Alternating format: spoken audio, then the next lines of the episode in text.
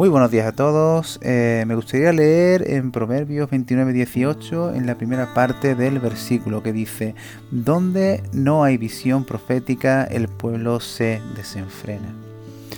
Eh, en estos días hemos vivido eh, el término del, curso, del curso escolar y hemos recibido ¿no? las notas de nuestros hijos y, hablando de este tema en el trabajo con mi compañero, él me contaba que, su hijo está ya en bachillerato y, que ya él eh, debería de estar decidiendo y de saber qué hacer ¿no? con su vida. ¿no? Pero él me contaba de que, de que él todavía no, no tenía idea de qué eh, hacer con su vida, ¿no? no tenía una orientación clara de a dónde quería llegar. ¿no? Eh, no, no, no, había ¿no? una visión eh, de futuro en su vida, ¿no? de hacia dónde tenía que dirigir eh, su vida.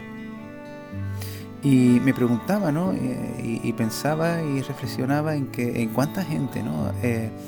a pesar de tener grandes capacidades, se han extraviado, ¿no? Por el camino, por, por no tener, por no tener una visión clara de hacia dónde querían llegar o qué hacer, o no tener una orientación, una visión clara ¿no? de, qué hacer con su vida. Y, esto también eh, pasa dentro del pueblo de Dios, ¿no? Eh, cuando, cuando no tenemos ¿no? Eh, la orientación adecuada, cuando no tenemos una visión clara o carecemos de, referencias, ¿no? Podemos correr el, peligro, ¿no? Y corremos el peligro de, extraviarnos, ¿no? De, de, desenfrenarnos, ¿no? Como hemos como hemos leído en, este verso de, Proverbios.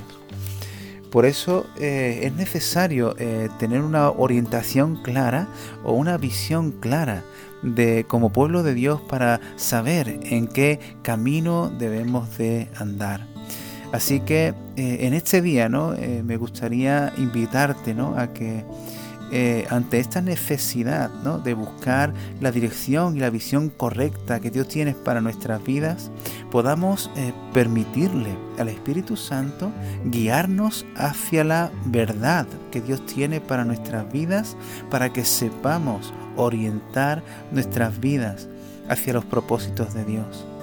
No nos quedemos eh, sin visión, no nos quedemos desorientados, porque eh, el camino de la desorientación trae desenfreno. Así que en este día el consejo es orienta tu vida en el Señor. Dios te bendiga.